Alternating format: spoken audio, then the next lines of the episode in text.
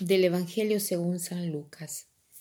Jesús salió y vio a un publicano llamado Leví que estaba sentado junto a la mesa de recaudación de impuestos, y le dijo, Sígueme. Él, dejándolo todo, se levantó y lo siguió. Leví ofreció a Jesús un gran banquete en su casa. Había numerosos publicanos y otras personas que estaban a la mesa con ellos. Los fariseos y los escribas murmuraban y decían a los discípulos de Jesús, ¿por qué ustedes comen y beben con publicanos y pecadores? Pero Jesús tomó la palabra y les dijo, No son los sanos los que tienen necesidad del médico, sino los enfermos. Yo no he venido a llamar a los justos, sino a los pecadores para que se conviertan qué bellas palabras, qué consolación grande nos da el Señor. Él no ha venido para los justos, sino para los enfermos, para los pecadores. Y entonces lo único que nos queda es estar contentos y felices. Jesús ve un publicano de nombre Leví. Se dice inmediata, inmediata y claramente que Jesús ve un publicano, o sea, un pecador público, y sentado en eh, la mesa de la recaudación de los impuestos. Eh, ni siquiera estaba haciendo otra cosa, o de repente era el momento justo en el que él estaba estafando y le dice, sígueme. Jesús nos puede llamar en cualquier momento. No es que Él espera a que estemos listos para ser llamados. A veces nosotros decimos, pero yo no estoy lista, no estoy listo ahora para seguir al Señor, porque pensamos que primero tenemos que ser más buenos, que estar eh, preparados. En cambio Jesús dice solo una palabra y te la dice a ti, sígueme. A ti que piensas que no eres digno, a ti que piensas que estás siguiendo un camino equivocado, a ti que piensas que eres un pecador, una pecadora. Y con todo esto Jesús te está diciendo, sígueme, sígueme. Y él, dejando todo, lo siguió. La fuerza de la llamada de Jesús es tan fuerte, tan reconfortante, que nos da una recompensa tan grande que Él, dejando todo, se alzó y lo siguió. Para poder seguir al Señor se necesita alzarse. Alzarse a veces cuesta tanta fatiga. Leví se alza y ¿qué hace? Prepara inmediatamente un banquete, el agradecimiento.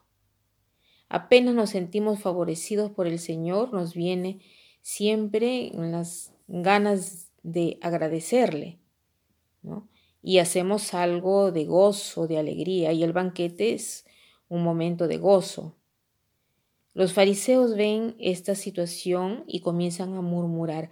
Hay siempre un motivo para murmurar, sea que uno se convierta o sea que uno no se convierta. E inmediatamente se preguntan cómo es que ustedes comen y beben con publicanos y pecadores. Mateo y Leví seguramente han invitado a sus amigos que eran del mismo partido. Y Jesús responde a ellos, no son los sanos que reciben que necesitan médico, sino los enfermos. No he venido a llamar a los justos, sino a los pecadores, para que se conviertan. Es verdad, nosotros continuamos a decir, yo soy pecador, yo soy pecador, sí, eres pecador, pero Jesús ha venido a llamarte para que te conviertas. Entonces te llama pero te da una posibilidad para la salvación que es gratis. Pero una vez que te has liberado de este virus del mal, visto que estamos en el tema de virus, tú puedes ir hacia adelante y tú puedes formar el antivirus. ¿Qué cosa es este antivirus? Nosotros sabemos, por ejemplo, que un virus que ataca la computadora, ¿qué cosa, qué cosa hace? No solo no nos arruina los datos, ¿no? de repente hasta los destruye, sino que también hay el riesgo de que ataque el sistema operativo de esta computadora. Entonces tenemos que estar muy atentos, no, solo los datos, todo lo que tenemos, lo que eh, hemos hecho, lo que hemos dicho, todas las cosas bellas de nuestra vida, debemos estar atentos a no perder.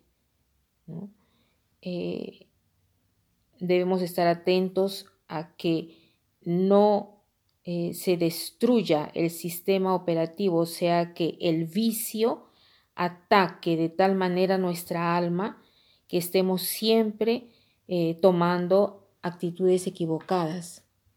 Entonces, tenemos necesidad de este antivirus que es el Espíritu Santo y obra a través de la oración. La oración, ¿qué cosa hace? Cuando tú enciendes la computadora, se hace una escansión, se guardan los datos. Si hay un antivirus, el antivirus funciona y guarda todos los datos que hay en la computadora. La oración hace la misma cosa. El Espíritu Santo eh, trata de que no sea eh, atacable los datos y, que tenemos y el, y el sistema operativo que es eh, nuestra alma no sea atacada por, estos, por este virus del vicio. Entonces tratemos de responder a esta llamada del Señor y hacernos alzar del Señor pidiendo eh, de indicarnos un camino de revisión de vida. Queremos que esta cuaresma deje una huella, un cambio, un paso hacia adelante, hacia el Señor, hacia nuestra meta.